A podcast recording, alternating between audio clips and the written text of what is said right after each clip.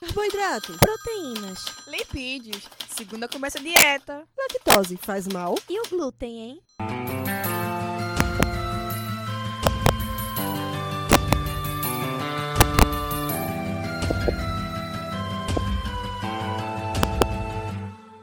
Começa agora mais um Alimenta Cast.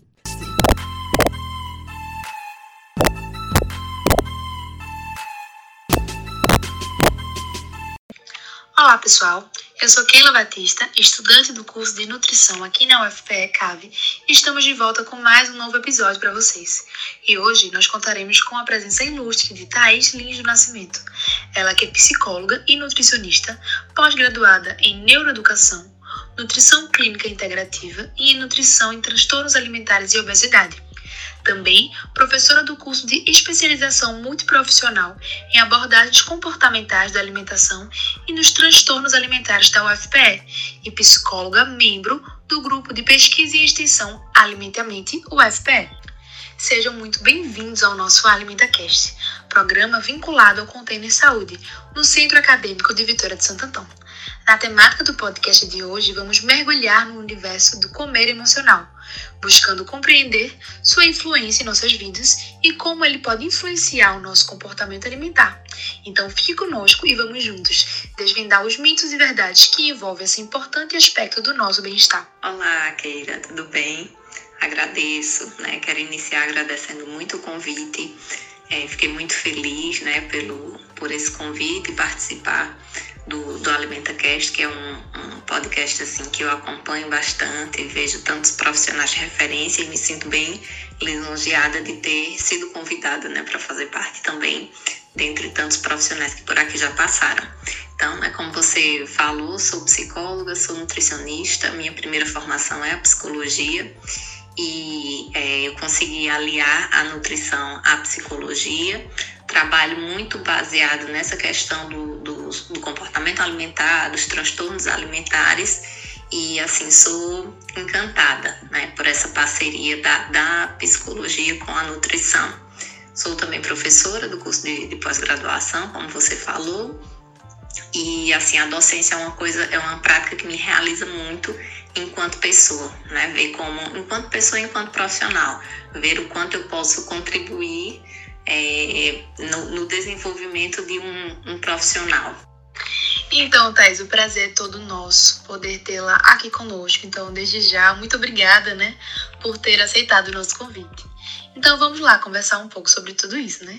Thaís, a gente sabe que o nosso comportamento alimentar, ele vai se relacionar com outros fatores, além das preferências alimentares, como os fatores fisiológicos, psicológicos, cognitivos e comportamentais. É, já o comer emocional, ele vai se caracterizar principalmente pela ingestão alimentar exagerada em resposta a emoções negativas ou positivas, como por exemplo.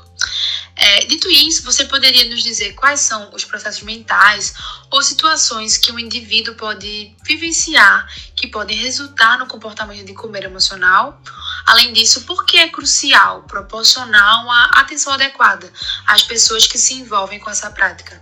Bom, Keila, veja só é, o comer emocional, né? Então, ele é um, um comer que é por razões que não estão relacionadas à fome física. Então, ele pode ser influenciado por uma variedade de processos e causas. E cada indivíduo ele tem é, razões, não é? Razões é, por trás desse comer emocional que podem variar de, de um indivíduo um indivíduo para outro. Então, é, o estresse, por exemplo, né? o estresse crônico, ele pode levar as pessoas a, a, recorrerem à comida como uma forma de alívio temporário. E aí os o, o consumo de alimentos ricos em açúcar, gordura, ele, ele proporciona uma sensação de prazer e conforto maior. Então, eles acabam recorrendo a esse tipo de alimentação tristeza ou depressão, por exemplo. Então, algumas pessoas buscam esse consolo, né, essa, esse, preencher esse vazio tão falado da, da tristeza, da depressão, por comida. Então, acaba sendo uma forma de lidar com essas emoções difíceis. O tédio também é outro, outro fator que pode é, desencadear esse, esse tipo de comer. Né? Então, a, a, falta de ter o que fazer. Então, para preencher ali aquele momento que eu não estou fazendo nada, o que é que eu faço? Eu recorro à comida. A solidão, a frustração, é, ciclos de, de dietas bastante restritivas também podem resultar em um desejo maior por certos alimentos. Então, é, hábitos, né? a gente acha que só são que são comportamentos isolados, mas, por exemplo, hábitos aprendidos. Se é uma mãe que é, fica ali na frente da criança e, e quando está estressada diz, ah, vou comer um chocolate que eu estou muito estressada. A criança vai assimilando aquele hábito que a mãe tem, vai fazendo essa relação. Né, com a comida, então às vezes é uma criança que aprende aquele tipo de comportamento, sabe? Então a mãe pode passar né, para a criança esse tipo de comportamento através da aprendizagem, memórias associadas, né, experiências que a gente passa e, e, alimentos que estão envolvidos ali naquelas experiências também, lembranças né, de, de alguns eventos que trouxeram felicidade, e ali a gente está no momento de tristeza, de fragilidade, a gente tenta recuperar aquela memória feliz através de determinados tipos de alimentos. Então, é importante é, a gente notar que muitas vezes esses fatores eles interagem entre si, não é? E o comer emocional ele acaba sendo uma resposta bem complexa há uma combinação de influências psicológicas, é, emocionais, sociais, e se alguém está se preocupando com esses padrões alimentares emocionais, é muito útil procurar o apoio de um profissional, principalmente de saúde mental, não é, como psicólogos, para que possa se identificar que fatores estão causando esse comer disfuncional, né, para que se possa é, esse profissional possa ajudar nesse processo de tratamento. Interessantíssimo, Thaís. Cada vez mais eu percebo o quanto é importante, né? A gente entender mais, saber mais sobre esse assunto para a gente se entender também, né? Mas, Thaís, para você, é possível diferenciar a fome emocional da fome física? Quais são, assim, os sinais que a gente pode observar? E, além disso, também quais são os passos práticos que as pessoas podem tomar para começar a lidar, né? Saber lidar com o comer emocional em suas próprias vidas? Sim, sim, é totalmente possível diferenciar a fome emocional da fome física, certo? Embora às vezes para alguns indivíduos possa parecer desafiador, é, existem sinais que a gente pode observar. Então, se a gente se observar com um pouquinho mais de atenção, se a gente prestar mais atenção no que a gente está sentindo, a gente consegue tranquilamente diferenciar uma da outra. Né? E qual, qual o, o número um, assim, para que a gente possa é, identificar o tipo de fome? Que a fome emocional geralmente ela tem um surgimento repentino, né? enquanto a fome é, fisiológica é a fome física, né, que a gente chama, ela tem geralmente se desenvolve de forma gradual. Então ela não passa. Ela é uma coisa é, que você está sentindo ali, por exemplo, se você está habituada a almoçar ao meio-dia e deu uma hora da tarde você ainda não almoçou, a fome que você estava meio-dia vai ter aumentado, né? Uma hora da tarde ela vai ter aumentado. Se às três horas da tarde você ainda não conseguiu almoçar, a fome também vai estar bem maior do que estava ao meio-dia, enquanto a, a emocional não certo? Então, é, se você perceber também o que você está sentindo, né? Então, como, como você está naquele momento? Às vezes é uma fome que você, sei lá, teve um dia estressante, teve um dia muito conturbado, e aí você está chateada e você tem necessidade de comer, né? Ou vontade de comer uma comida mais palatável ou uma coisa em específico. Ah, eu queria uma torta, eu queria uma pizza, eu queria um sorvete. Né? Muito provavelmente essa fome ela está com um fundo emocional. Quando, quando existe uma fome mais é, fisiológica, a gente tem preferência por alimentos que a gente chama de alimentos de, de necessidade, né? Então, alimentos que vão ali saciar a gente por um tempo interessante, certo? Que é feijão, arroz, enfim, dependendo do horário da, da refeição que você estiver fazendo. Então, é por isso que é importante a gente perceber é, se a gente está movido por alguma emoção, se a gente está sentindo alguma coisa em relação a isso, né? Se a gente está chateado, enfim. Outra coisa que, que também é importante a gente entender é que na fome emocional, geralmente depois que você come o que você quer, você sente sensação de culpa. Né? Então, culpa ou arrependimento de ter comido. Você pensa, poxa, não, podia, não deveria ter comido, já estava saciada, já estava cheia. Enquanto a fisiológica, não. Quando você está com fome, que você come ali o que você queria, o alimento que, que tinha lá disponível para você comer, por exemplo, você se sente saciado. Então, de fato, você consegue é, distinguir que são diferentes, certo? Então, é, para poder a gente lidar com esse comer emocional, é muito importante a gente ter desenvolvido uma autoconsciência, que é isso, né? Da gente ter consciência do que, que a gente está sentindo, identificar, saber identificar. É, e aí a gente poderia, né, a gente faz uso, na verdade, de diários alimentares para poder identificar esses padrões e é, o indivíduo também ele pode aprender a identificar gatilhos emocionais que possam despertar nele esse tipo de comer, certo? A prática também da atenção plena ao comer, da gente saborear cada coisa, né? Sentir ali tudo que a, a comida está oferecendo a gente, é uma, uma opção também de, de, que a gente pode conhecer e saber distinguir esses tipos de fome. Então, identificar os gatilhos emocionais, né, através dessa autoconsciência, através do autoconhecimento que vem através do processo terapêutico também, é outra estratégia muito bacana. Estabelecer rotinas de alimentação, horários regulares, estabelecer algumas metas. Então, tudo isso são coisas que ajudam para que a gente, são passos mais práticos, né, digamos assim, para que a gente possa lidar com este comer emocional.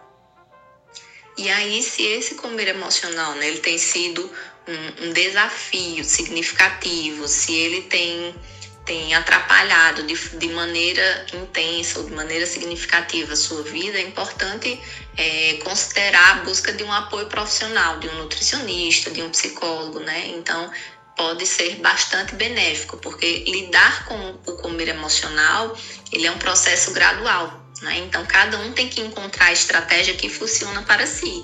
Não significa que tudo, todas essas estratégias que eu disse é, funcionem para mim, que vão funcionar para você, sabe? Então, o que é importante é a gente cultivar uma relação ou aprender né, a cultivar essa relação saudável com a comida, reconhecendo né, e, e abordando as emoções ali que, que vem emergindo do, do dia a dia, enfim, mas que podem estar contribuindo para esse comportamento alimentar emocional. Ótima, ótima explicação, Thais. Muito pertinente. Inclusive, eu até me identifiquei com algumas coisas. É, então, Thais, vê só. Você acredita que o comer emocional ele pode estar diretamente ligado a um mecanismo tipo de distração temporária, digamos assim, do nosso cérebro para com sentimentos indesejados e tal, e que ele também pode ser um fator de risco que pode estar aí contribuindo para o desenvolvimento de possíveis desordens alimentares e, em particular, a compulsão alimentar? Sim, sim, pode. Porque veja, né, como você falou, é, é um, um, mecanismo, né, digamos assim, de distração é, temporária, né, que o cérebro desenvolve ali para que, que a gente possa aprender a, a, lidar com esses sentimentos indesejados e desconfortáveis para a gente, mas também é, é um, um regulador, né? Então, é, a regulação emocional da gente, ela tem que ser, às vezes, cada ser humano desenvolve, né, uma forma é, diferente de regulação emocional, mas essa regulação emocional ela não pode estar associada é, a alguma coisa, por exemplo, assim, a, a comida. Né? Então, essa comida ela não pode entrar no lugar de uma autorregulação emocional. E aí, na, no comer emocional, ela entra, sabe? E quando a gente não conhece, quando a gente já tem também alguns outros fatores de riscos é, que possam auxiliar nesse, nesse desenvolvimento, pode sim vir a desenvolver é, episódios de compulsão alimentar ou até mesmo né, a compulsão alimentar em si. Porque veja, o que, o que é, caracteriza a compulsão alimentar são episódios recorrentes de uma ingestão excessiva de alimentos. Então, seria isso acompanhado do, de uma falta de controle. Então, o que, o que vai diferenciar vai ser essa falta de controle. E aí, é, quando existe essa falta de controle, né, como eu falei, e leva o indivíduo a ter sentimentos de culpa, de vergonha, de angústia em relação a, ao processo né, da, da alimentação, do comer, enfim. Né? Então, existem várias maneiras pelas quais é, o comer emocional ele pode vir a contribuir para o desenvolvimento de alguns transtornos alimentares, que é ciclos de dietas restritivas, né? Então, uh, o indivíduo ele restringe bastante e depois ele não consegue sustentar aquela restrição. E aí ele entende que, ah, poxa, já restringi tanto, então agora posso enfiar o pé da, na jaca, né? Digamos assim. É, padrões de comportamentos, então se é um, um padrão bem persistente, bem descontrolado, pode vir também a evoluir para uma, uma compulsão, uma relação que já é complexa com a comida, sabe? Uma relação difícil. Então, às vezes, é um, uma relação que já vem da infância, que, que o indivíduo não sabe lidar, não tem uma maneira de lidar, é já é uma relação disfuncional com a comida, então também pode contribuir. E principalmente, né, é, impactos na nossa saúde mental acabam influenciando também. É, o desenvolvimento dos transtornos. Então, para poder lidar de maneira bem eficaz, né, ajudar a reduzir também o risco de desenvolver transtornos alimentares, né, é, o que a gente pode fazer é desenvolver estratégias para que a gente possa lidar com essa emoção, com essas emoções que a gente sente, né? Para que a gente, é, é, por exemplo, o processo psicoterápico, né, terapêutico que a gente chama, pode ser uma dessas vias de, de a gente aprender como é, se autorregular emocionalmente sem precisar de um fator externo, né, como a comida, por exemplo. Então, da gente saber o que, que a gente está sentindo, quando a gente entende o que a gente sente, a maneira que a gente sente, que, que emoção move a gente naquele momento, a gente consegue ter um controle maior é, de, todo, de todo o resto, sabe? Então, eu digo até que as emoções é, é o, que, o, que, movimenta a gente. Então, quanto mais controle a gente tem, quanto mais a gente sabe o que, é que a gente está sentindo, mais liberdade a gente tem. E aí, se isso está fugindo do controle, né? Mais uma vez, eu, eu, eu, reforço isso aqui, se está fugindo do controle, se é uma coisa que está te atrapalhando, está te impedindo de viver o que você gostaria, está te paralisando de alguma forma, procura apoio profissional, procura orientação né, de psicólogos, de nutricionistas, de terapeutas especializados, principalmente em transtornos alimentares, que, que assim vai ser um divisor de águas na vida de qualquer pessoa que, que são acometidos por esses, esse tipo de sofrimento. Maravilha, é verdade, Thaís. Bom, a gente compreende agora que o comer emocional ele vai estar profundamente entrelaçado com as nossas emoções, né? Mas a autoestima ela também vai desempenhar um papel crucial nesse contexto. E ela se refere à valorização que uma pessoa confere a si mesma e vai estar intrinsecamente ligada a crenças pessoais sobre diversos aspectos, como habilidades individuais e interações sociais, né? Tendo isso em vista, como podemos promover uma imagem corporal positiva e uma relação saudável com a comida como parte do trabalho na melhora dessa baixa autoestima? Estima. Então, Keila, veja, veja só, né? A, a sociedade, né? a nossa cultura, elas desempenham papéis muito significativos no comportamento alimentar. Né? E há algumas maneiras pelas quais esses, esses fatores podem influenciar, é, principalmente na questão da autoestima, é uma coisa que não é, é novidade, digamos assim, para todo mundo, que é, é a, a, mídia, né, as mensagens publicitárias. Então, elas frequentemente promovem é, dicotomia de, de alimentação, né? Então, existe o alimento permitido, existe o alimento proibido. E isso é colocado é, na nossa cabeça, né, desde que a gente é criança, digamos assim, né, desde, desde que o mundo é mundo. Então, é, a pressão estética também, né, por um corpo perfeito, por um, um ideal de beleza X ou Y, é, levam a uma preocupação excessiva com essa imagem corporal. Então, podem vir a contribuir para o desenvolvimento de comportamentos alimentares emocionais. Então, à medida que as pessoas tentam lidar com essa, essa pressão e, e meio que atender a esses, a esses padrões também. né, as escolhas alimentares que a gente tem, a busca da, da gratificação imediata, né? Então, é essa, essa sociedade que busca por uma recompensa imediata, que, que as coisas têm que ser rápidas, né? Tem, tem que acontecer segundo a segundo. Uh, esse estigma alimentar, né, que eu, que eu falei, do, do alimento proibido, do alimento permitido. Então, são coisas que têm que ser desconstruídas na nossa cabeça, né? A gente tem que entender que não existe esse alimento proibido, não existe alimento permitido, existem alimentos e que é, cabem em alguns momentos da nossa vida e que a gente tem que ter moderação, como a gente tem que ter em tudo na nossa vida, equilíbrio, né? E é, que a gente tem que entender que nós somos seres diversificados, que cada um tem uma uma qualidade, que essa qualidade não precisa exatamente ser física, desassociar a, a magreza, por exemplo, à beleza. Então, não só é belo quem é magro.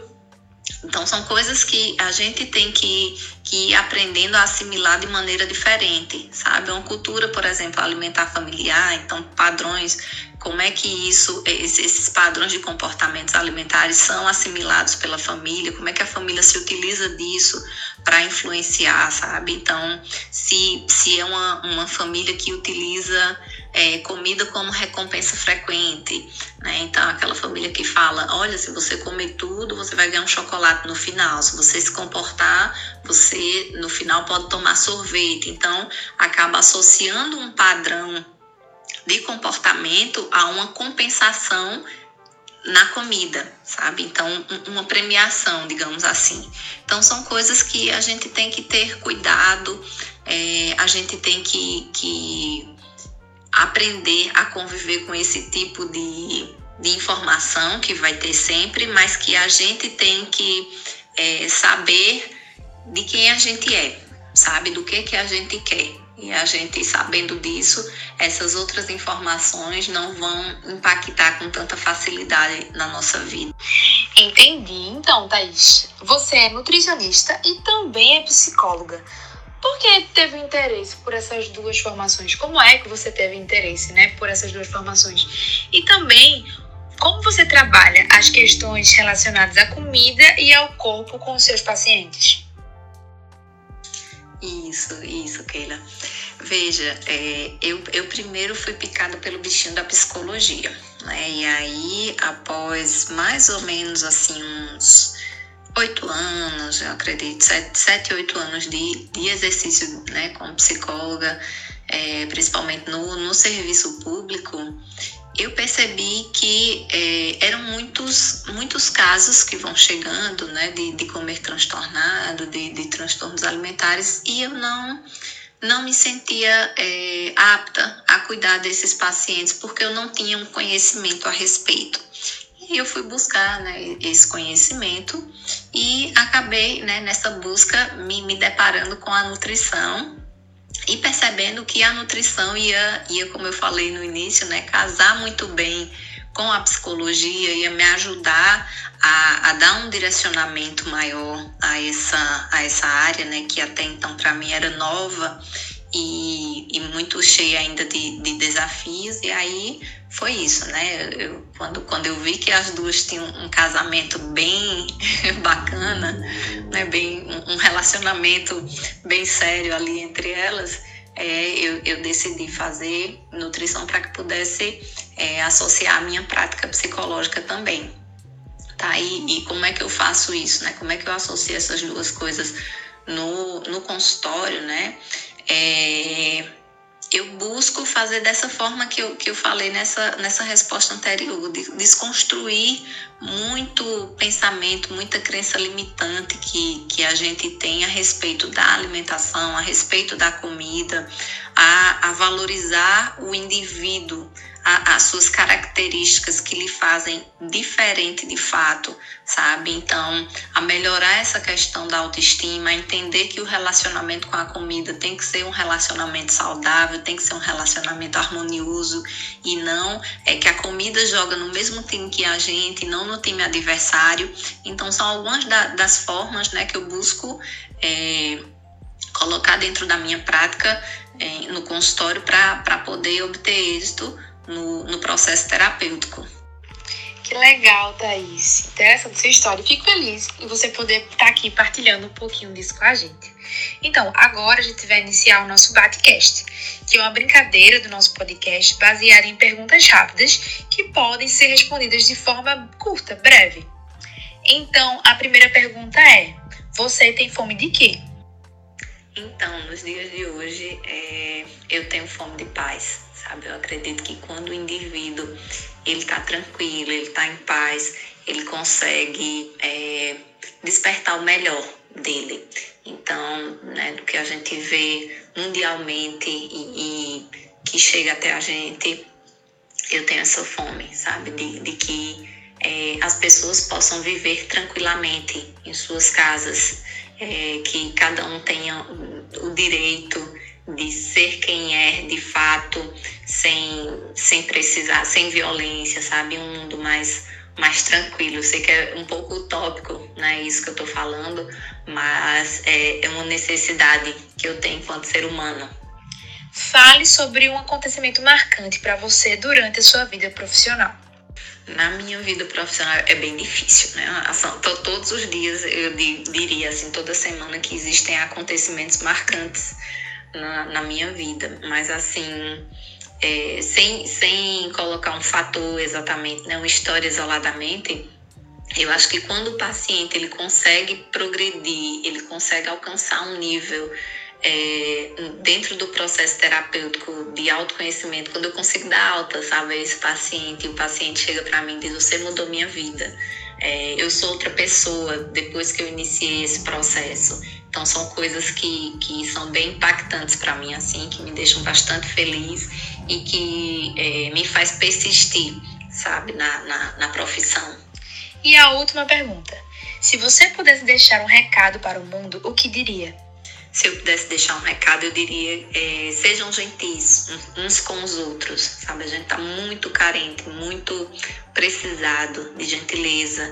A gente não sabe o que é que o outro está passando. Às vezes é, é uma pessoa ali que aparentemente está bem, né? Está sorrindo, mas que por dentro está é, travando uma batalha imensa contra, contra algumas coisas, às vezes contra si mesmo, né? Lutando uma luta muito grande que a gente não consegue perceber isso, mas a gente consegue é, melhorar o dia daquela pessoa com algumas gentilezas, às vezes um sorriso, um bom dia, um perguntar se está tudo bem, olá, como é que você está, tá tudo bem. Então, essa essa gentileza que a gente tanto gosta, mas que a gente pratica pouco sabe? Então seria isso o meu recado assim, sejam gentis uns com os outros, porque a gente não sabe o que é que o outro está passando e, e o nosso o nosso nosso pequeno gesto de gentileza pode modificar o dia de uma pessoa. Então, chegamos ao fim. Queremos agradecer a presença da nossa querida Thaís, convidada que norteou esse podcast de forma tão especial. E também queremos agradecer a você que nos escuta. Se cuida! Nos siga nas redes sociais, arroba AlimentaCast e arroba Container Saúde. Até o próximo AlimentaCast!